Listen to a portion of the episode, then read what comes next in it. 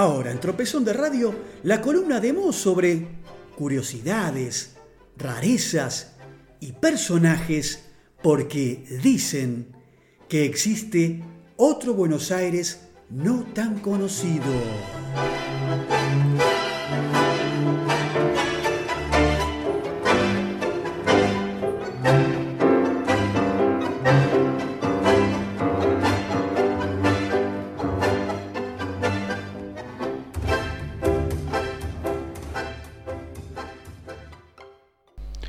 Y bien amigos, llegamos así a este cuarto bloque de este tropezón de Radio 18 aquí en Nada es Casual, en la FM Freeway y en una entrega más de Baile Secreta.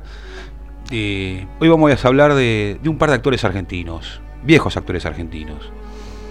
En una de las innumerables obras de teatro que compartieron Enrique Muñoz y Elías Alipi como actores y socios, se produjo cierta vez un roce entre ambos. El primero de ellos, Enrique, era famoso por su impuntualidad.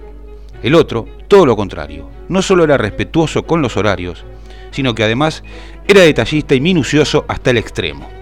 Ernesto Yo contaba hace algunos años que un día Muño se retardó más de lo habitual y llegó a los ensayos una hora y media después de lo pactado. Cuando por fin apareció Alipi, quien además era director de la obra, lo increpó duramente. El culpable fingió no saber nada de lo que le hablaba y le mostró su reloj, convenientemente retrasado. Su socio, entonces, se sacó de la muñeca el magnífico reloj suizo de oro que era su orgullo, lo arrojó al suelo y al grito de entonces esta porquería no sirve para nada, la aplastó bajo el taco de su zapato. Muño, que era un hombre muy sensible, se sintió avergonzado, no pudo contener las lágrimas y terminó pidiendo disculpas al director y a todo el elenco. Y ampliando historias con Enrique, si bien esta no correspondería para los tiempos actuales, pero no es menos cierto que es parte de lo que pasó en su vida a este hombre. Dicen que era usual que las figuras del espectáculo se reunieran a cenar luego de las funciones teatrales. Las costumbres ya la tenían allá por los años 40 los actores Muño, Elías Alipi, Francisco Petrone, Ángel Magaña, el director de cine Lucas de Mare, incluso hasta el compositor Homero Mansi, quienes solían reunirse habitualmente en el Café El Ateneo, en Carlos Pellegrini y la entonces Callao, hoy Perón. Una vez por semana, el ritual de la barra del Ateneo, como se hacía llamar, consistía en ir por una opípera porción de fideos con salsa, y a estos encuentros no concurría Muño porque, según las malas lenguas de sus compañeros, su mujer estaba cansada de las salidas nocturnas de su marido.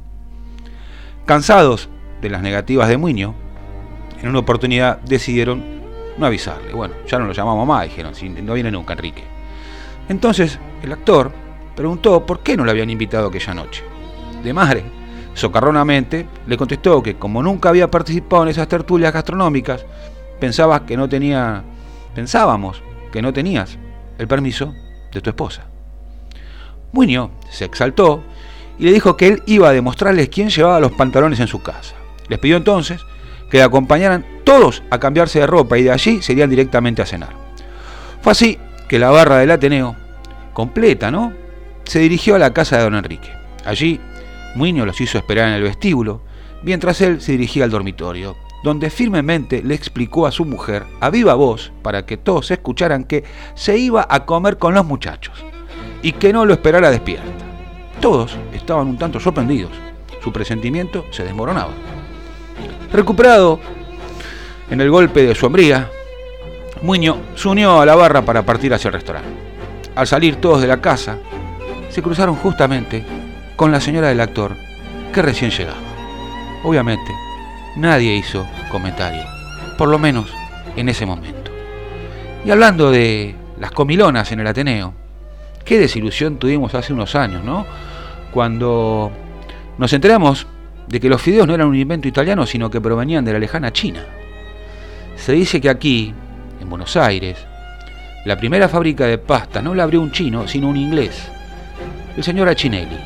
Como esto suena casi tan raro como el hecho de que los fideos son de origen chino, prefiero quedarme con la versión de que realmente Achinelli era italiano, tal como lo indica su apellido. Achinelli del cual desconocemos el nombre de pila, había venido al país con su hermano Felipe, que trascendió más que él, como veremos más adelante. Instaló su fábrica de pastas en 1837, la primera de Buenos Aires, como quedó dicho, y sus primeros fideos los amasó con harina importada. Más tarde, decidió, quizás por una cuestión de tiempos y costos, instalar un molino harinero contiguo a su local. Felipe Achinelli no se dedicó al comercio como su hermano, sino a la finanza. Tenía su oficina en la calle Florida y así se encargaba de la compraventa de diversos bienes, préstamos de dinero, cambio de divisas y otros menesteres. El 16 de julio de 1845, un tal Juan Larrea lo citó para una operación cambiaria en donde hoy es Bartolomé Mitre entre Esmeralda y Maipú. Y aprovechando el momento en que el comerciante contaba el dinero, le asestó varias puñaladas por la espalda. Descubierta la identidad del asesino, el gobernador Juan Manuel de Rosas ordenó de inmediato el fusilamiento de Larrea, que se llevó a cabo en la pared del cuartel militar de retiro. Como era la costumbre de esa época, su cadáver fue colgado y expuesto durante 48 horas. Su cabeza, por orden de Rosas, fue enviada con fines de estudio al presidente del Tribunal de Medicina. Los restos de Achinelli fueron entregados a su esposa, Antonia Bagia, y el gobierno se hizo cargo de su entierro. Rosas, además, inició una suscripción pública con el objeto de adquirir una casa para la viuda del malogrado financista. Al año siguiente de la muerte de Achinelli, sus amigos fundaron la sociedad precursora de la actual Bolsa de Comercio de Buenos Aires, a la que llamaron Camuatí, colmena en guaraní, por la similitud que presentaba el acelerado movimiento que había en aquel primigenio local con el ir y venir de las abejas dentro de las colmenas. Así pasó una columna más de Baile Secreto, siempre con la licencia del amigo Diego Sigioto y de su libro Historias encadenadas de Buenos Aires. Este fue la emisión 405, amigos, tropezón de radio 18, aquí en la Freeway, en Nada es Casual. Sigamos cuidándonos, veremos qué pasa. Se ha ido este 7 de julio gélido y para todos, un viva la patria para este próximo 9 de julio, Día de la Independencia. Abrazo enorme, nos estamos viendo. Chau.